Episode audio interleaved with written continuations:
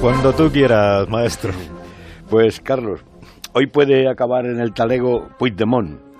Si los ropones flamencos no nos marean, que nos marearán, como suelen con la orden de detención y traslado. Hay, como sabes, una etarra reclamada con un barengante. Puigdemont, para no dejarse empaquetar, alegará que la orden es un ajuste de cuentas de la justicia española el fiscal del rey de los belgas confunde las garantías con el vacile, está vacilándonos.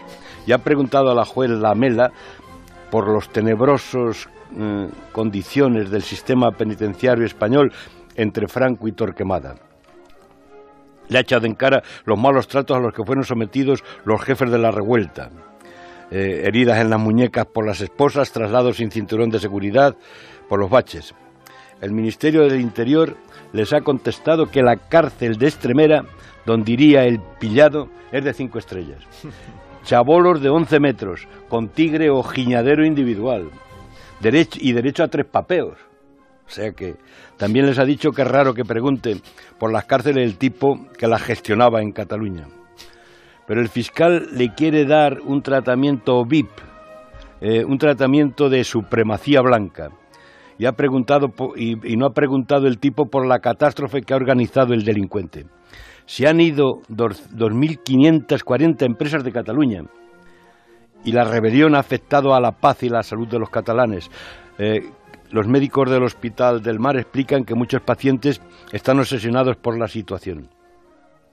Hablan los psiquiatras de estrés ambiental, casos de depresión y ansiedad, que hace crecer el consumo de alcohol. Ahí hemos llegado. Hipócrates, el padre de la medicina, según Serafín Quero en su maravilloso libro El anís de Picasso y Ava recomendaba el vino como remedio a los trastornos. Y titula así Serafín el libro porque Ava Gardner y Picasso amaban el anís. Ella lo bebía sin mesura, mezclándolo con cerveza y a una bebida que llaman diente de perro en las ventas de la madrugada poniéndolo los cuernos a Sinatra con cantadores flamencos. El anís, querido Carlos, ya lo cantaba Lope de Vega en el siglo de oro. Mantequilla y pan tierno, y las mañanas de invierno naranjada y aguardiente, y ríase la gente. Así que viva el vino y también el aguardiente en esta triste mañana de escarcha.